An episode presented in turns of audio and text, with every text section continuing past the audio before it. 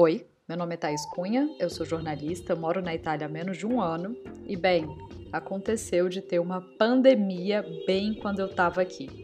Quer dizer, muito pouco tempo depois de eu pisar aqui.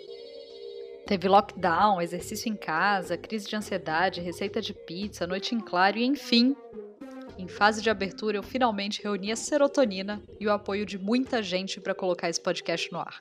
Sejam bem-vindos ao Nunca Antes na História desta Thaís, um podcast que, obviamente, conta histórias que nunca antes aconteceram na história desta Thaís. Até que aconteceram. Esse episódio existe aqui na lista porque, por algum motivo, eu senti que tinha que justificar colocar histórias de quarentena no ar depois que ela já tinha acontecido. Agora, enquanto eu gravo esse primeiro episódio, os números da pandemia na Itália já são bem baixos. Eu já saio de casa, vou pro bar, às vezes até esqueço tudo que passou por aqui. Claro que eu, como jornalista, produtora de conteúdo corporativo, julgaria qualquer outra pessoa que começasse um diário de quarentena depois da quarentena. Eu poderia até tentar justificar ali que é um diário póstumo, uma podcaster defunta ou uma defunta podcaster. Mas a real é que, assim como vocês que estão no Brasil, por vários dias eu não consegui fazer muita coisa além de me desesperar. Então, todas as minhas atividades foram aquelas que eu conseguia fazer enquanto eu me desesperava, tipo trabalhar de pijama. Trabalhei horrores, publiquei várias matérias por aí, conversei com tanto de gente, ganhei vários seguidores no Twitter e fiz amizade com pessoas que eu nem conhecia na internet. Minha rotina tinha muito isso de fazer as pessoas se desesperarem comigo. Eu servi como carro de som que anunciava que o vírus matava, assim, que tinha muita gente morrendo aqui perto de mim. Fiz um tanto de gente ficar em casa, mandei áudio para famílias de pessoas que eu nem conhecia para mandar ficar em casa, acompanhei coletiva de imprensa de madrugada, enfim, foi um verdadeiro multitasking do desespero. Eu sou uma pessoa que consegue se desesperar por vários motivos ao mesmo tempo. E pretendo pôr em breve esse talento no meu currículo. Enfim, agora que eu já não estou mais tão desesperada, é, larguei um pouco o cargo de mensageira do apocalipse e tenho apenas leves taquicardias quando eu pego o metrô ou quando passo uma ambulância. Bom, não é nada demais. Agora sim, me sinto pronta para contar histórias por aqui.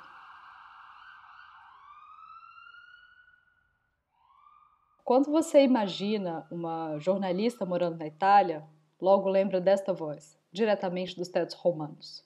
A Itália já tem a sua Wuhan e fica no norte do país. 11 pequenos municípios, quase todos na região da Lombardia, que formam uma zona classificada como vermelha. 50 mil pessoas estão isoladas em quarentena obrigatória, vigiadas pela polícia. Ninguém entra e ninguém sai. Foi ela que anunciou para minha família, no Jornal Nacional, que a Lombardia, região da Itália onde fica Milão e que inclusive é onde eu moro, que eu estava no epicentro de uma pandemia. Foi quando a ficha caiu do outro lado do oceano e eu tive que fazer a minha parte enquanto turma do Deixa Disso. Eu disse: Mas vejam bem, eu tô dentro de casa, eu não vou pegar o vírus. Não, mas olha só, se eu pegar, não quer dizer que eu vou morrer. Nunca digam isso. Foi nessa parte da conversa que minha sogra morreu de chorar e ficou sem dormir. Inclusive, é, gostaria de pedir desculpa. Eu não tive muito tato, eu não fui muito delicada, mas sei lá quem consegue ter tato no meio de uma pandemia. Inclusive, o termo no meio de uma pandemia é ótimo para justificar qualquer ação que socialmente pode não ser aceita.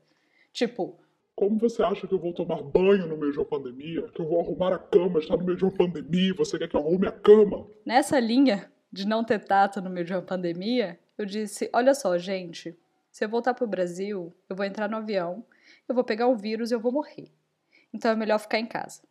Eu estava só seguindo o conselho do primeiro-ministro sobre ficar em casa. Vou sintetizar com a expressão: eu resto a casa.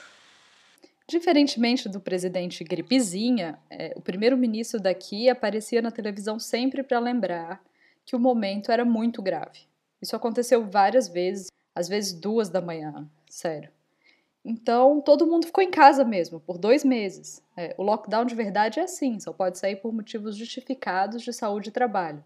Não é como se todo o serviço fosse essencial. Milão está deserta As autoridades fecharam bares, museus, cinemas, discotecas e igrejas, até a monumental Catedral Gótica e o famoso Teatro de Ópera Scala de Milão. Tudo que reúne pessoas foi proibido. Só dava para sair de casa para hospital, farmácia, supermercado e banca de jornal, porque a imprensa é essencial. Porque as pessoas aqui compram jornais impressos para se informar e porque o governo não se atreve a impedir que isso aconteça. O governo também não gira a roleta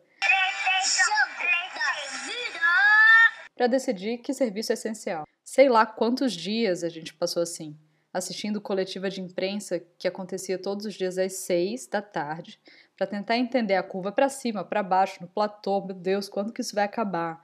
E tudo isso ouvindo ambulância passando sem parar na rua aqui da frente. Teve fase de cantar na rua, teve bandeira pendurada, e eu mesma chorei muitas vezes.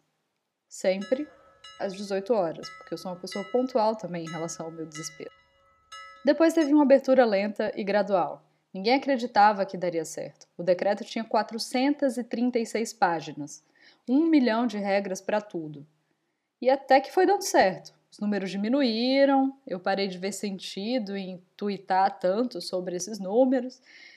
Mas a real é que acabar, acabar mesmo, ainda não acabou. Ainda tem mortes todos os dias, ainda tem novos contágios, especialmente na região onde eu moro. A recomendação ainda é passar longe de aglomerações, o futebol não tem público, as pessoas usam máscara na rua, o transporte público funciona com assentos bloqueados e os jovens se cumprimentam com o famoso toquinho de cotovelo.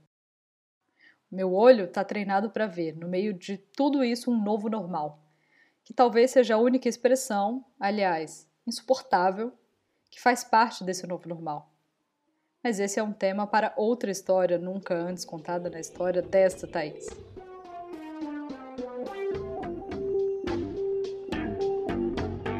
Obrigada por me ouvir até aqui. Esse episódio usa áudios da Rede Globo, da RAI e do SBT, mas também pode usar os seus áudios. No Twitter e no Instagram você me encontra no arroba Thaís. As DMs são abertas.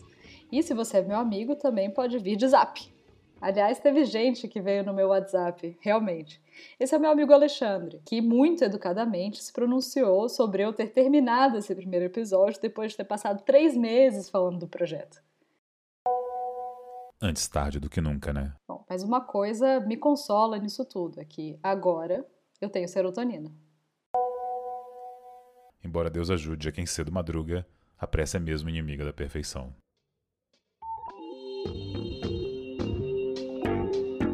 É isso. Finalmente temos o Nunca Antes na história dessa Thaís. O roteiro e edição são meus, com a ajuda de um grupo genial de amigos, como o Alexandre, que ficou me cobrando por alguns meses. A arte do programa e uma boa parte do apoio moral são da Poliana Carvalho, a arroba Galinácia no Instagram. E o próximo episódio, se tudo continuar bem, fica para a próxima semana. Vamos falar sobre novo normal. E em todo caso, se quiser ouvir mais, ou se quiser ficar sabendo quando a gente tem um novo episódio, eu recomendo que assinem o feed do Nunca Antes na História dessa Thaís. Até mais!